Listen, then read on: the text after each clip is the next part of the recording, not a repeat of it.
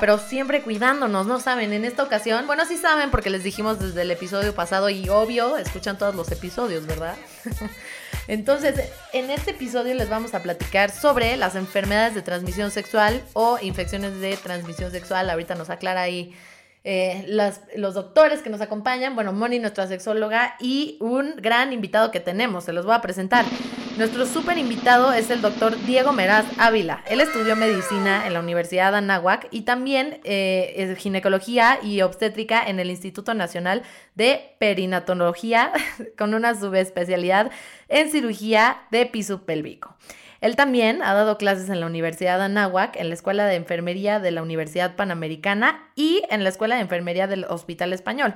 Él, de hecho, o sea, aparte de todo eso, también es miembro de varias sociedades súper importantes, tanto a nivel nacional como a nivel internacional, como la Sociedad Mexicana de Ureginecología, uroginecología, madre mía, imagínense, o sea, yo jamás me podría graduar de ahí, no lo puedo ni pronunciar. Este, la Academia Mexicana de Educación Médica y la Sociedad Americana de Uroginecología. Bien, lo dije muy bien. Bienvenido, Diego. Gracias, muchas gracias. Oye, pues ahora sí, ya estamos aquí. A ver, platícame, Diego. Platícame, Diego o Moni, quien se quiera aventar primero el tiro. ¿Por qué hay una diferencia entre una enfermedad y una infección de transmisión sexual? ¿Hay una diferencia para empezar? Este, Diego, ¿quieres tomar esta? Repito, yo no soy médico, yo soy psicólogo. bueno, mira, es que lo que pasa es que la verdad es que yo nunca había oído esa diferenciación y yo creo que a lo que se refiere con decir infección de transmisión sexual y enfermedad de transmisión sexual, que para mí, si me lo preguntas, pienso que es como que lo mismo, pero yo creo que esa diferencia nació de que una cosa es tener una infección que ya se me curó y, tal, y una enfermedad de transmisión sexual, a lo mejor ya da una enfermedad que, o sea, es un bicho que se queda, que no se cura, que va dando manifestaciones en el transcurso del tiempo o algo así, y que se vuelve, pues ya, ya no es una ronchita, ¿me entiendes? Sino que ya, ya se vuelve y ya está este, involucrando a todo el cuerpo. Eso es lo que yo me imagino que es. ¿No son los hijos? Siento que Siento que es como Bruce Wayne y Batman, que la gente piensa que son cosas súper diferentes, pero en realidad son la misma mamada, ¿no? como AMLO y el PRI. Ándale. Haz de cuenta, ¿no? Pues yo les podría decir. Oigan. Más de ajá, y perdóname, ajá. Hace más de 10 años que estudié, dejémonos más de 10, ya no les digo los detalles, que estudié, este, empecé a estudiar sexología, era justo lo que estaba diciendo Diego de las enfermedades que se quitan, digo más bien las infecciones que, que se quitan y las enfermedades que no se quitan, pero eh, según he estado en contacto con las ONGs y la Asociación Mundial de la Salud Sexual y demás, eh, ya todas son infecciones de transmisión sexual, justo para que vean que te infectas ¿no? Y te infecta una persona, o sea, se contagia, por así decirlo. Y eso es lo que yo tengo entendido. Pero no, no soy médico, entonces por eso dejé que Diego hablara primero. Pero sí, lo que dice Ana Julia es, son lo mismo, aunque parezcan muy diferentes. Muy bien, pero aquí me dejan a mí con la duda y me imagino que la audiencia también de cómo que unas se curan y otras no. O sea, a ver, creo que casi todas las personas que estamos escuchando el podcast sabemos que, por ejemplo, tengo entendido, el SIDA hasta ahorita no se cura, pero, o sea, ¿qué tantas otras enfermedades no se curan? ¿O cómo funciona? ¿O, o estoy atrasada y el SIDA también ya se cura? O sea, no sé, ¿nos pueden platicar un poquito de esto? Este, yo tomo la parte fácil y ya le dejo lo difícil a Diego. Eh, una cosa es el VIH, que es virus de inmunodeficiencia humana, que ese es el que se transmite, te infectas y la enfermedad, si no te, si no te diagnosticas a tiempo y no te tratas, se puede convertir en una enfermedad que se llama SIDA. Entonces, eso es muy diferente, primero. Y, este, y después hay unas que sí, hay unas que se tratan y te mantienes como sanito, pero se siguen contagiando y hay otras que se curan. Pero Diego ya dirá cuáles se curan, cuáles no y demás situaciones. Sí, o sea, generalmente las, las, las enfermedades no, o sea, que se puede decir que no se curan, generalmente son las virales. O sea, porque, vamos, eh, no es lo mismo contagiarse de una, un bichito, una bacteria vaginal, y, o que puede en el hombre, no sé, infectar el pene o las vías urinarias, este, y que con un antibiótico a lo mejor se te quita y ya te curaste, o sea, tuviste una infección, se te curó. Y otra, las virales, por ejemplo, es que porque por, por tener vida sexual te infectes de hepatitis B, que es crónica, que nunca se cura, que nunca se quita y que toda la vida va, puede, o puede, digo, se, se, controla más o menos, pero toda la vida puede dar problemas. Entonces, hay de infecciones a infecciones. Ok, y, y cuéntanos, Diego, cuéntanos una cosa muy importante, o sea, ¿todas las infecciones se contagian igual? O sea, ¿se contagian nada más por tener sexo o, o no? no, bueno, o sea, se llaman enfermedades de transmisión sexual precisamente porque pues, se, se, contagian con algún contacto este, en, el, en el ámbito sexual, ¿no? O sea, porque no, a veces que la gente piensa que nada más eh, se transmiten si tienen este, relaciones este, con penetración, ¿no? Es muy común en México que la gente piense que el, el hombre infecta a la mujer y la infecta a través de la eyaculación. O sea, como que el pene fuera la, el, la vía de, y el, y el semen fuera el, el, que va a infectar a la mujer. Y no es cierto, o sea, la mujer también, sí es más frecuente, sí, pero también la mujer puede infectar al hombre. O como decíamos, nada más por tocamientos o por, por este, frotamientos, no sé, o sea, sexo oral. Con hombre, sexo oral, meter dedos. Sí, o sea, Compartir juguetes también, por favor, dejen de compartir juguetes. Perdón. Wow. Mi trauma. Eh, oye, comerse las uñas, no sé. Comer chetos Fleming Hot y luego ahí darse unas, unos guitarrazos. Eso es otra cosa. También es muy trauma. Todas las enfermedades Todas las enfermedades se ven, bueno, todas las infecciones, perdón, Moni, no me, no me regañes, eh, todas las infecciones se ven a simple vista o puede que no haya ningún rastro y que se padezcan. Yo, bueno, este, sí, no, no, no todas se ven, o sea, de hecho, eh, yo tenía un maestro que decía, este, caras vemos, tricomonas no sabemos. o sea, Qué desafortunada frase, caray. ya sé, pero es que la tricomona, por ejemplo, es una infección de vía sexual, sí puede tener este, consecuencias graves, generalmente no es grave, pero vaya, no, pues nada que ver, o sea, tú puedes ver a alguien así muy bañadito y muy guapo y muy limpio y que tenga infecciones, pues o sea, no todas, te, no todas, hay dos cosas importantes. No todas tienen su manifestación visible en el momento, pero pueden seguir siendo contagiosas. Y por otro lado, no todas tienen manifestaciones visibles. O sea, por ejemplo, el, la hepatitis. O sea, a lo mejor está súper controlado, nunca va a ser una roncha por, por hepatitis B, pero por contacto sexual, pues te pueden infectar. Entonces, sí es bien importante eso. Este, creo que, creo que querías decir algo, Moni. Sí, es que me encantó esta parte que dices, usualmente no es grave, pero justo es esto de que la gente, por miedo que le digan que tiene un bicho, no se checa. Entonces, este, el bicho evoluciona y llega a ser grave, ¿no? y puede, puede ser algo súper sencillo de quitar, súper sencillo de tratar, y te esperas, procrastinas, dices, no, no, no, yo no quiero saber esas malas noticias y luego empieza a ser grave. Entonces creo que claro. eso es importante. O sea, un ejemplo así súper super clásico de, de, esto este, que estás diciendo podría ser la, la sífilis. O sea, la sífilis que tiene, o sea, se, se divide en primaria, secundaria y terciaria. La sífilis primaria es cuando te infectan, te sale una roncha y se cura al 100% con una inyección. Ya, pero si no vas, la secundaria empieza a dar otras manifestaciones y la terciaria hasta que puedes tener este, manifestaciones cerebrales y, y de, de, problemas de, pues de demencias y demás por culpa de la sífilis. Entonces, sí es súper básico cualquier síntoma, como todas las enfermedades, pero pues aquí también, este, al primer síntoma, pues pedir ayuda, ¿no? La, la verdad no tiene nada de penoso este, es más común de lo que mucha gente se imagina. Pero ¿saben cuál es el otro problema? O sea, el otro problema, perdón que te interrumpí, Dianita. Eh, el otro problema que hay es que, o sea, hay muchas veces que no se ven ni siquiera los síntomas mínimos. Yo tengo una amiga, la amiga de una amiga, Ya quemando aquí a la gente. de, de, de- haciendo el road.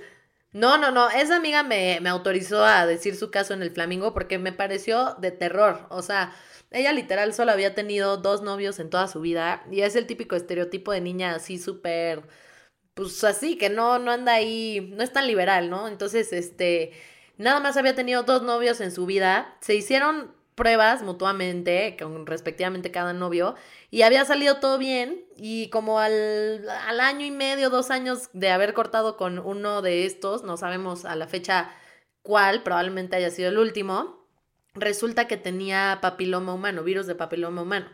Y yo como de, güey, ¿cómo pudo pasar esto, no? Y me dijo, mira, güey, te voy a decir varias cosas. Uno, hay muchas pruebas que no, o sea, que no necesariamente detectan el virus de papiloma humano y tu güey te puede decir, a sabiendas que sí tiene el virus o quizá no sabiéndolo, te puede decir, ay, no, sí, con esta prueba ya estoy bien y maybe esa prueba no evalúa si él tiene virus de papiloma, ese es el problema uno. Y problema número dos, pues efectivamente, ¿no? Por ejemplo, esa enfermedad hay muchas veces que no tiene una manifestación eh, notoria hasta que vas a hacer los chequeos anuales al ginecólogo o al urólogo en su caso, ¿no? Entonces ese es un problema muy grande, yo creo. Sí, eh, se me ocurren dos cosas aquí. Una, sobre todo de virus de papiloma. Este, algunas enfermedades, por ejemplo, el virus de papiloma, tienen ventanas, así se llama, ventanas de diagnóstico. Entonces, te infectas, pero a lo mejor no, y te haces una prueba mañana y todavía no sale positiva. Y pasado mañana tienes vida sexual y ya contagiaste a alguien. ¿no? Generalmente, por ejemplo, el VPH tiene ventanas de hasta seis meses de, de- de diagnóstico. Entonces, pues a lo mejor eso le pasó a esta niña. Y otra cosa es que este, el VPH también es bien importante, porque a mí me llegan muchas parejas que, que entran en conflicto, así de, Mm, eh, es que ten- tienes VPH, ay, este, y voltean a ver al esposo, ¿no? Maldito entonces- golfo, hijo de tu pelona. Te lo juro. Y la verdad es que yo siempre, pues digo, para tampoco entrar en controversia ahí en la consulta, este, le- les dices, sí, ok, sí, o sea, seguramente te tuvo que contagiar, pero también, también es importante saber que el contagio pudo haber sido hace cinco años, diez, eh, a lo mejor al esposo lo contagió la novia, la primera novia que tuvo hace 10 años y no sabía que lo tenía. O ella, la misma paciente, lo- la contagió su primer novio antes de casarse, no sé. Y entonces, o sea, no siempre es, este, tengo VPH y, y voltean a- a así como al, al- al último, ¿no? O, al que, o al- o al- a la pareja actual. Entonces, yo siempre, el otro día una paciente me decía, ¿estás seguro de lo que me estás diciendo? No, no lo estás diciendo porque es de tu mismo gremio. Le digo, Órale. ¿Qué tal, eh? Se puso agresiva esta consulta. Ya, siento que, siento que la consulta ya es como caso cerrado. Total, total. Que pase el desgraciado con SIDA, venga. Sí, exacto. Oye, no, pero además está mala onda, ¿no? Porque hay muchas personas con SIDA que pueden contraer SIDA, por ejemplo, haz de cuenta, no sé, cortándose con algo que, era- que tenía sangre de otra persona, con una inyección en un este, hospital, con que te saquen sangre y una aguja esté infectada. No, lo normal, drogándose en una fiesta con éxtasis, que comparten la aguja. Ay, sí, Lo normal. No lo normal. lo normal. Oye, yo no sé si eso es un mito o lo inventaron para que la gente fuera, o sea, fuera a, checarse lo del SIDA y lo inventaron así como de no, no es nada más por andar de, de guzgo, de Sí, goloso que- o lo que sea. e inventaron eso de que no, también pudo haber sido por transmisión de sangre y esas cosas para que no te diera oso ir a ir a checarte. No, O sea, mi pregunta es, ¿qué tanta sangre tiene que entrar en una herida para que me pueda contagiar de VIH? O sea, porque siento que con una gotita no es posible. o sea, No manches, ni idea. No es SIDA, es VIH, exactamente. Porque el SIDA ya evolucionó. Pero el VIH se transmite por medio de fluidos que pueden ser sangre, fluidos sexuales, que puede ser eh, flujo vaginal o semen, y leche materna. Son los tres puntos para contagiar. No, qué triste, leche materna, o sea, tu bebito lo puedes contagiar. Sí, por eso las personas que tienen VIH y pueden tener un bebé sin contagiar al bebé de VIH, ya hay muchos métodos y se puede tener un bebé teniendo VIH sin contagiar al bebé de VIH, no pueden amamantar. Oye, y una pregunta aquí a, a- a los expertos en esta conversación. ¿Qué haces? O sea, si tu novio o tu esposo tiene VIH, o sea, ¿qué haces? O sea, ya nunca puedes tener sexo con él, o sea, o, o siempre tiene que ser con condón. O sea, ¿cómo funciona la dinámica para una, pues para una situación así tan, ¿cómo lo diré apropiadamente y que encaje? Pues tan de la verga, ¿no? O sea, no sé cómo le hacen. Un traje de buzo. Siento que nos van a cancelar en este programa. Güey, 100% nos van a cancelar, güey. Expertos, por favor, tenemos aquí muchas dudas. Sí, primero la de qué tanta sangre, ¿no? Y después este, Por favor. Va, va, va. Doctor, Digo, la de la sangre, o sea, sí, no, no es un mito, o sea, no se inventó para que, lo- para que, lo- para que la gente fuera este, ese concepto, ¿no? Pero haz de cuenta que sí, existe un tiempo en el que si algo está contaminado y te cortas con ese algo, pues sí te puedes infectar, pero no es como la vía habitual. Pero ahorita que estás preguntando, eh, eh, Julia, de, de qué tanta sangre, fíjate, por ejemplo, nosotros como médicos que somos cirujanos, eh, un pinchazo con una aguja de, de sutura, que es, hace cuenta una aguja como de las agujas con las que coses la ropa, o sea, así, si está contaminada, tienes un riesgo de contagiarte de HIV. Es un riesgo bien bajito, es creo que es 0.3%, o sea, es nada, pero existe.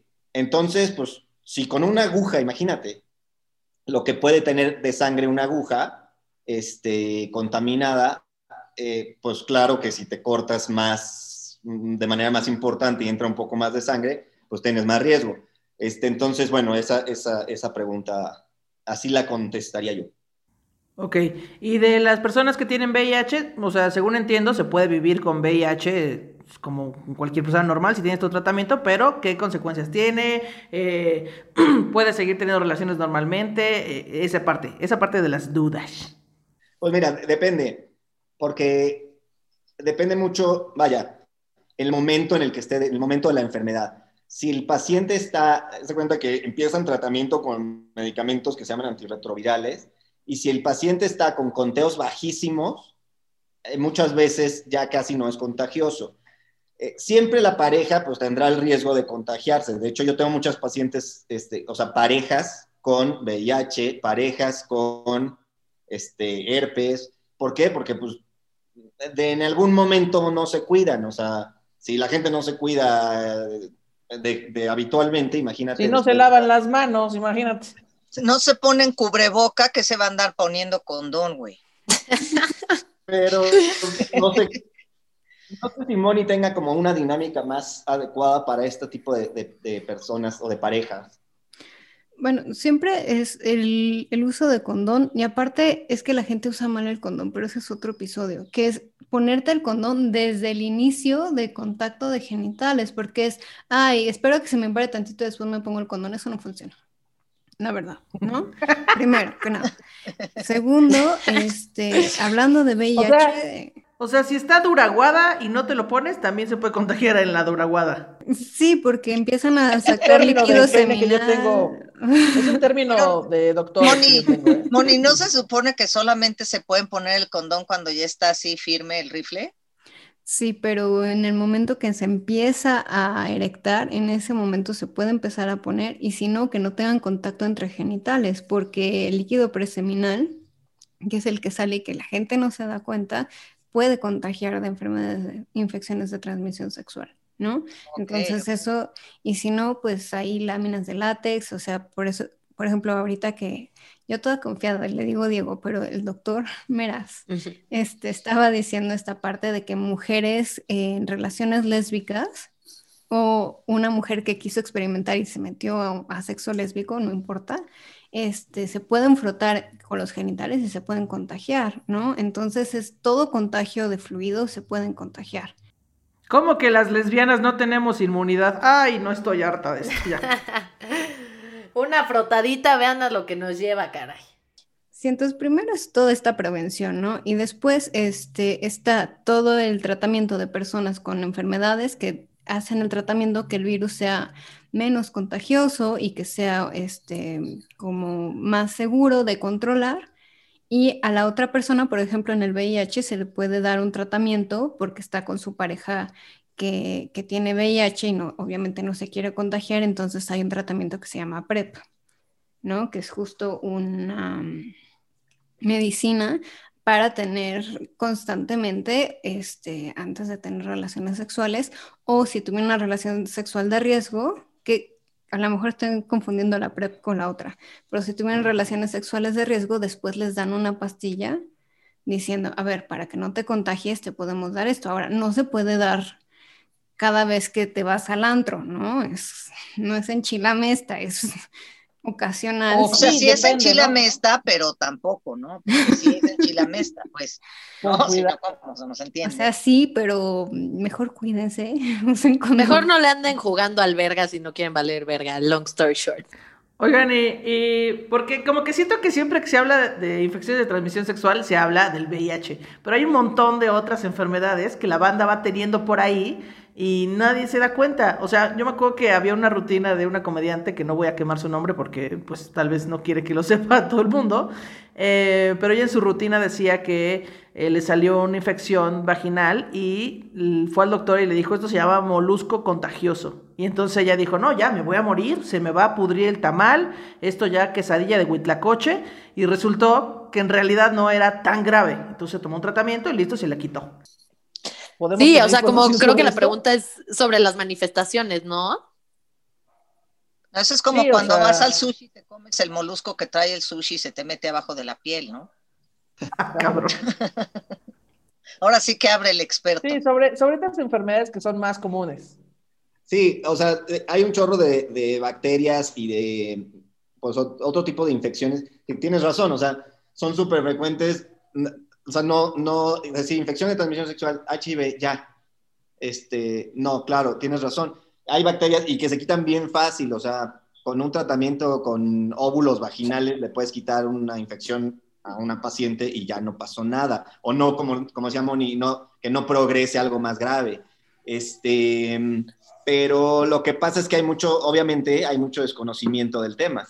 Entonces, por ejemplo, ese molusco contagioso es un virus, este, sí provoca ronchitas, sí provoca lesiones.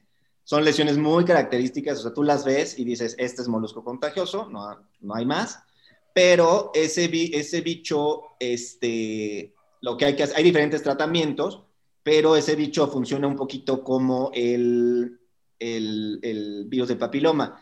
Este, a lo mejor lo curas, le quitas las lesiones, pero todavía está el virus presente. Entonces, este, pues todavía lo puede tener ahí. Digo, en el caso este de- del molusco de, de- tu amiga, este, estando pera, que no vamos a decir su nombre, ay, sí, no. No, este, que no Oye. queremos decir su nombre. Eh, Su amiga, su amiga estando pera, Ana, este, ten cuidado si te acercas mucho, lo que sea, digo, ese molusco contagioso. ¿Por qué No. ese- adem- oye, ¿por qué ese nombre? Digo, molusco contagioso, o sea, ponerle así una enfermedad de transmisión. Sí, sexual, suena muy culero. me Parece grosero, ¿eh? Sí, sí, sí, está muy, está muy ojete, la verdad. O sea, es como el chancro, ¿no? Tengo chancros, no mames. Dices, de, ¿qué pedo con esa madre? Como que chancros, ya sabes. Y no sé ni siquiera qué son los chancros, si son graves o no. Pero se escuchan de la verga. O sea, El chancro es como sífilis, según yo, ¿no? Hay ¿No? diferentes. Hay, este, por ejemplo, los principales chancros es uno que se llama chancro, este, de la sífilis, sifilítico, y el otro es uno que se llama chancro blando, que es por otro microorganismo que se llama Hemophilus, Hemophilus ducrei, digo X, ¿no? Pero, este, sí, o sea, no, no, no pretendo que se lo aprendan, pero No, ni va a Este- pasar, querido. Ah, Este, no, bueno, pero entonces, es, chancro es una lesión, como una úlcera, literal, así como si estuviera una, una úlcera, se ve perfecto y cambia de características según el, el bicho. Eh, hay un, el chancro puede ser más durito, menos durito, con pus, sin pus, duele, no duele, o sea, y las características que tiene es dependiendo de la enfermedad. Pero esos son los dos principales, el, chancro de la sífilis o sifilítico que es el chancro indurado, y el chancro blando es por ese otro bicho que se llama Hemophilus. Entonces, este, pues esos son los chancros, o sea, son lesiones visibles. O sea, si te encuentras a alguien con un chancro, pues ya tuviste suerte de que viste la lesión, ¿no? Por- porque como estábamos diciendo, hay veces que no se ve. Entonces, pues, ¿qué, que Diana decía hace rato? Yo ojalá que nunca me encuentre a nadie que tenga una de esas cosas. Pues mejor que nunca te encuentres a nadie que no las tenga visibles y, y, este, y vaya a tener una infección, ¿no? Entonces, pero bueno, esos son los chancros. ¿Y qué otros tipos de enfermedades hay, mi Diego? Perdón, mi monito, interrumpí. Es que yo quiero saber, porque me tiene traumada en la vida, porque la sífilis era algo que se curaba muy fácil, la, la gonorrea era algo que se curaba muy fácil y ahora existe la super gonorrea y la super sífilis. Entonces, Decía, se curaba con mercurio en el medioevo, así. no, se curaba con algo parecido a la penicilina, según entiendo, así muy sencillito, un antibiótico y ahorita está la super sífilis y la super gonorrea, que ya no se están dejando curar. Sí, la verdad es que antes, este, bueno, generalmente la sífilis y la gonorrea fueron así azotes tipo coronavirus, o sea, azotes de la humanidad, porque provocaban infecciones bien, bien gruesas y bien este, difíciles de tratar y con manifestaciones, o sea, había gente que se moría de sífilis. Entonces, este, y sí, la sífilis se cura con penicilina y, la gonorrea también se cura con, penicilina, con un... Generalmente la primera opción es una cosa que se llama cefalosporinas, pero sí, efectivamente, los bichos, como dice Moni, pues están, están cambiando y los bichos se van haciendo resistentes y entonces empiezan, empiezan a hacer resistencias bacterianas de manera que ya no es tan fácil quitarlos. O sea, la verdad, y no sé si, no sé si sea como un mensaje así de, de, papá, pero, o sea, la verdad es que sí hay que tomar en serio las, las infecciones, porque hasta la infección más leve este, te puede provocar problemas. ¿Y cuál sería el, el- la lección? Pues, pues cuídense, o sea, pónganse condón, eh, vean con quién se meten, este, y, y seguir todas las reglas de, de- de, pues, de limpieza y del uso del condón, que sí, como dice Moni, tiene su, pues, tiene su, yo siempre le digo a mis alumnos de medicina, este, el condón tiene sus instrucciones, o sea, nadie las ve, pero en la cajita hay un sobrecito que abres así, que es como un acordeón enorme, y viene perfectamente cómo ponérselo, en qué momento, en qué momento quitarlo, este, que si le hay que apretarle aquí para ponerlo, o sea, no es nada más ahí como ponerte un sombrero, ¿me entiendes? O sea... Qué cagado. Sí, sí, sí. Oye, mi Diego, y, y otra pregunta, o sea, ¿nos puedes platicar un poquito de pues, los tipos de enfermedades más comunes adicionales a los que ya platicamos? O sea, por ejemplo, yo me acuerdo cuando yo veía Mean Girls a los 13 años y decía como, no tengan sexo porque pueden tener clamidia. Y yo ni siquiera sabía cómo se tenía sexo, ¿no? Pero hoy, hoy quiero resolver esa duda. La clamidia. Bueno, mira, infecciones así, las más clásicas de infecciones de transmisión sexual, pues son, hay tres tipos de infecciones que producen en la mujer flujo, que es la, bueno, cuatro con la clamidia, pero las clásicas, es, o las más comunes son tricomona, este, cándida, que es un hongo, eh, y tricomona y, una, y otro, otro bicho que se llama Garnerella vaginalis, que es otro bicho que también produce flujo. Todos estos eh, se, mm, se curan de, bastante sencillo, pero pues hay que detectarlos. Entonces, hay diferentes formas de hacer el diagnóstico y tal. La clamidia, la clamidia es una, una bicho, una bacteria que, que lo que tiene es que puede provocar muchas cosas. Te puede provocar desde un flujito este, característico vaginal, digo característico, o sea, que tiene sus características especiales, o te puede provocar que se te infecten los ganglios y entonces te crecen así las, en, la, en la ingle, el ganglio hace una bolota eh, infectado que puede supurar, se puede abrir, o sea, puede ser mucho más aparente. También hay clamidia que infecta las vías urinarias y entonces tienes infección de vías urinarias por mucho tiempo porque para detectarlo no es tan fácil. Entonces la clamidia es un bicho importante. Este, eh, y bueno, entonces vamos a, te voy a decir acá las, las principales. Bueno, entonces Gardnerella, clamidia, cándida, Serían esos tres que dan flujo. Luego, otros bichos está este. Pero a ver, de, de estas tres primeras o cuatro primeras que dijiste, ¿son, ¿son muy comunes o no son comunes? ¿Se tratan fácilmente o, eh, o el tratamiento es complicado o cómo funciona? Son muy comunes. Su manifestación clásica es. De hecho, La comezón. la consulta del gineco, este, no, no todas tienen comezón. Este, fíjate, o sea, no, realmente. o sea, la- la- la cli- nosotros le decimos la clínica al- a, a las manifestaciones y cómo averiguas el- el- la enfermedad que tiene tal X paciente. Entonces, la clínica de estos pacientes es bastante sencilla, si te la sabes. Y entonces, no sé, por ejemplo, unas casi las tres producen flujo, pero son tipos de flujo diferentes, este, cambian de, de diferente color, unas dan comezón, otras no dan comezón, otras le haces una prueba en el consultorio así rapidito y despide un olor muy, muy este, característico. Qué asco. Sí, es un olor como a pescado. ¡Ah! Eh, y, y- y no es el molusco, ¿eh? Este es-. Este, y entonces, bueno, pero como me preguntaba Julia, este, son, son relativamente fáciles de diagnosticar y relativamente fáciles de quitar. O sea, una vez diagnosticados, las tres, estas tres principales, que son bien frecuentes, es una de las principales causas de consulta en el ginecólogo. O sea, de 10 pacientes que, que llegan así a ver a un ginecólogo, a lo mejor dos o tres vienen por alguna infección vaginal. Ok. Este, yo quería decir dos cosas. Uno, si pudieran ver el Zoom, nada más Ana Julia está parpadeando como compulsivamente cada vez que se dicen los síntomas. Yo, wow, todo eso puede pasar. Sí. Y dos, quería preguntar, o sea, esto es flujo vaginal. Ahora, con las personas que no tienen vagina, ¿qué, qué les pasa? También tienen un flujo, ¿no? Y también puede llegar a oler un poquito a pescado o... Qué asco. O sea, a ver, quiero, yo tengo, yo quiero aclarar una duda. Si huele a pescado, ¿es malo? O sea, obviamente no que estés en un restaurante en Acapulco comiendo pescado, Mira, digo yo. Si, Sí, si sí. metiste- si te metiste a coger a una cevichería, probablemente no esté nada mal. Pero de preferencia, pues no cojan en cevicherías, ¿no? O sea, igual. Ni con personas que huelen a si es cevicherías. malo o no. O sea, siempre que huele a pescado, ¿está mal? O sea, ¿hay algo que está mal?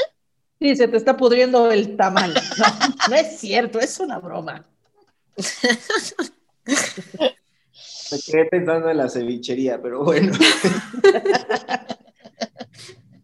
La cara de Diego. eh. mi cabeza.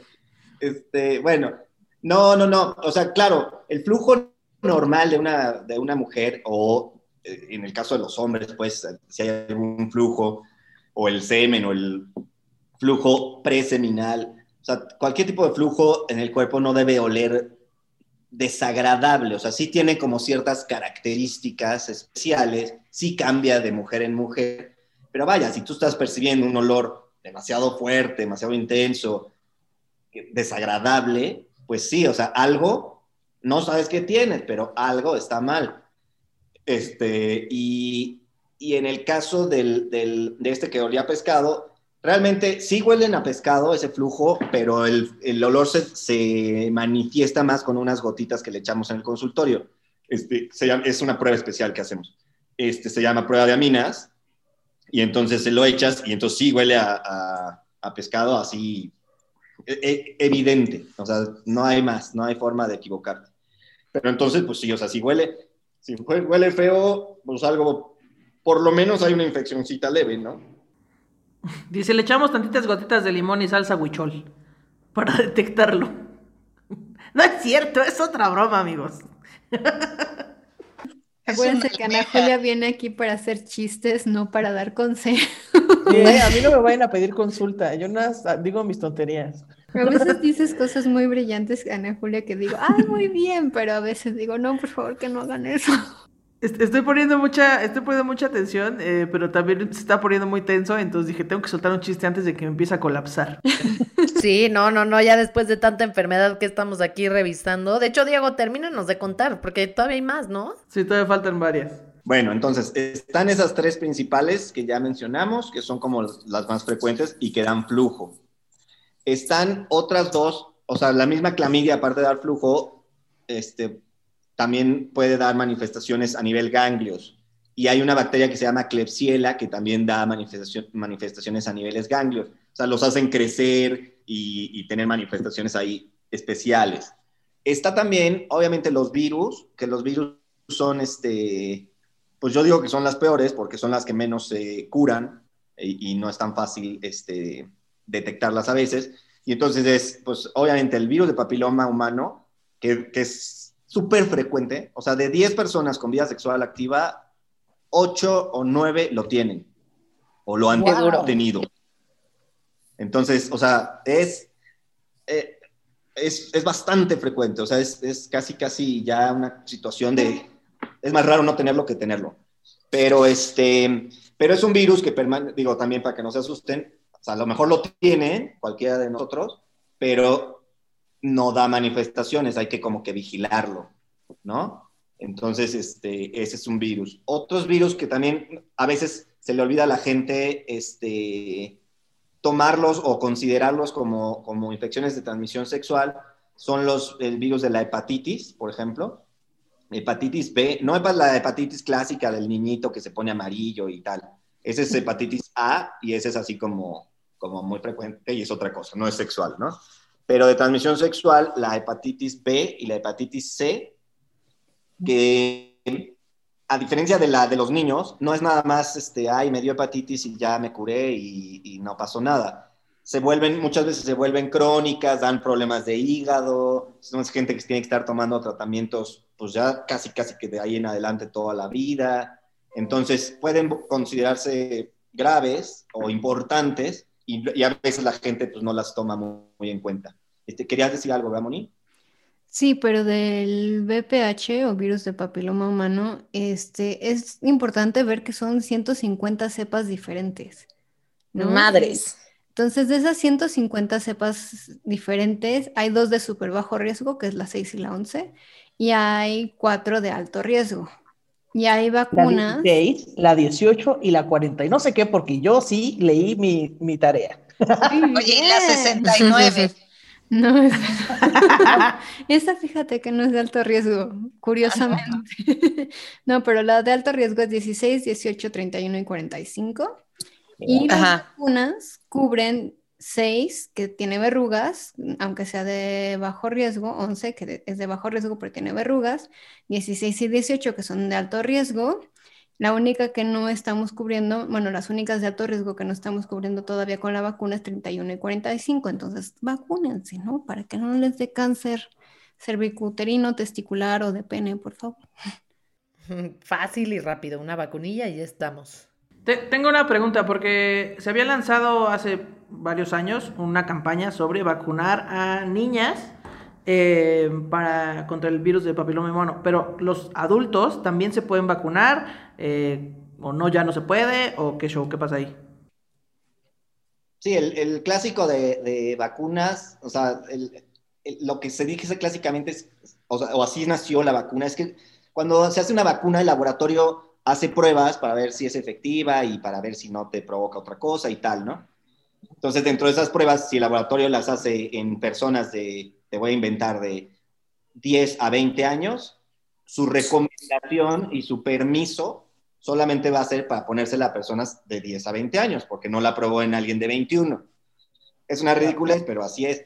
Mm. Entonces, así salió la del BPH, que era entre niñas, de, bueno, niños y niñas de entre 9 y, y 26 años.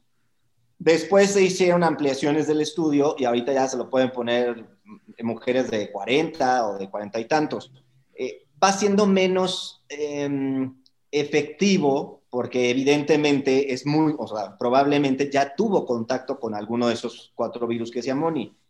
Este, entonces, eh, lo ideal, pues sí, es que se lo pongan, se empezó a poner a los nueve años. De hecho, es una vacuna que ponemos los ginecólogos, pero también, también los pediatras este, la, la manejan, porque se debía de poner, pues sí, antes de empezar vida sexual. Entonces, niños y niñas.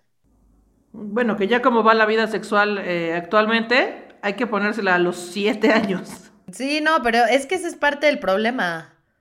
O sea, que la banda se infarte y dice, no, yo no le voy a poner eso a mi hija porque ella no debería de estar teniendo relaciones sexuales anytime soon. Es como, güey, pónsela, güey. O sea, la verdad, ¿para qué nos hacemos? La neta, ojalá, o sea, sí, siga tus convicciones y tu educación y lo que sea, pero pues padres de familia que están escuchando esto, o futuros papás o gente en general, no piensen que están muy chicos sus hijos o sus hermanos o cualquier niño para ponerse esta vacuna. No tiene nada que ver con la edad es simplemente un tema de prevención. Sí, es, Es como... como yo le dije, perdón, No, perdón, digo, es- yo decía que es como el seguro de vida. Esperas nunca usarlo, pero es bueno tenerlo, ¿no? Básicamente. Claro. Y yo, lo- yo le digo a las pacientes, a las mamás, a, a pacientes que son, o sea, obviamente tengo diferentes tipos de pacientes. Entonces, pacientes, como dices, son un poco más, este, eh, los que tienen ideas Conservadores. más conservadoras, este, yo les digo, o sea, es una vacuna, no, no le estás dando permiso de tener vida sexual. Eh, le- Es más, les, les digo, ni siquiera le tienes que decir para qué es. ¿A poco cuando te pusieron el sarampeón de niño, te explicaron toda la enfermedad y cómo la podías contagiar y tal? O sea, pónsela y punto. O sea, te voy a llevar a que te vacunen de, contra un bicho y punto. y Oye, ya. O sea, pero no- luego también hay unos a los que les han dicho así, güey. y, O sea, te voy a llevar a que te vacunen, cabrón. ¿Qué pedo? Ok, wow. Se me ocurren muchos chistes, pero no voy a decir nada porque yo soy el doctor y no, no puedo decir nada. Aquí es un espacio seguro, no te preocupes. Aquí no, aquí, aquí, no, no, pa- no pasa nada. A mí como sea me quitan mi carrera de comediante y X, pero, pero a él le pueden quitar su, su cédula. Imagínate. Oye, Diego, ¿y qué? ¿Hay más o, o, o, o- o estas son las más comunes? Les quería contar que también ya eh, eh, la vacuna actual cubre contra esos cuatro, la, la más completa aquí en México, pero ya está por llegar, yo calculo que llegará este año, una vacuna que en Estados Unidos ya se usa para virus de papiloma que cubre contra nueve cepas, ya no solo cuatro. Se llama Ándale. nona valente, o sea, de nona viene de nueve, y entonces, este, pues tienes, abarcas un poco más, aunque el virus por excelencia de riesgo, o sea, se llama de riesgo en, en cuestión de papiloma a los que tienen relación con el cáncer, ce- bueno, el cáncer cervicouterino a futuro, ¿no? En la mujer, pero también en el hombre puede haber cáncer de pene, pero se llaman de riesgo porque pueden provocar cáncer. Entonces, yo siempre les pongo el ejemplo, el más cancerígeno de todos los virus del papiloma es el 16. O sea, ese virus, si lo tienes, o sea, si te contagias con el virus 16, tienes, en, en el, en el caso de la mujer, tiene 416 veces más probabilidad de tener cáncer cervicuterino en el futuro. Puta, Entonces, qué chinga. pues imagínate 416 veces el riesgo de alguien que no lo tiene. Entonces, es, eh, eh, esos son los virus de riesgo. Entonces, pues sí es bien importante. Y los que no son de riesgo, pa- paradójicamente, está padre que no sean de riesgo, pero son los que producen lesiones más visibles, que son las clásicas que te encuentras si buscas virus de papiloma en internet. Estas lesiones visibles Qué horror.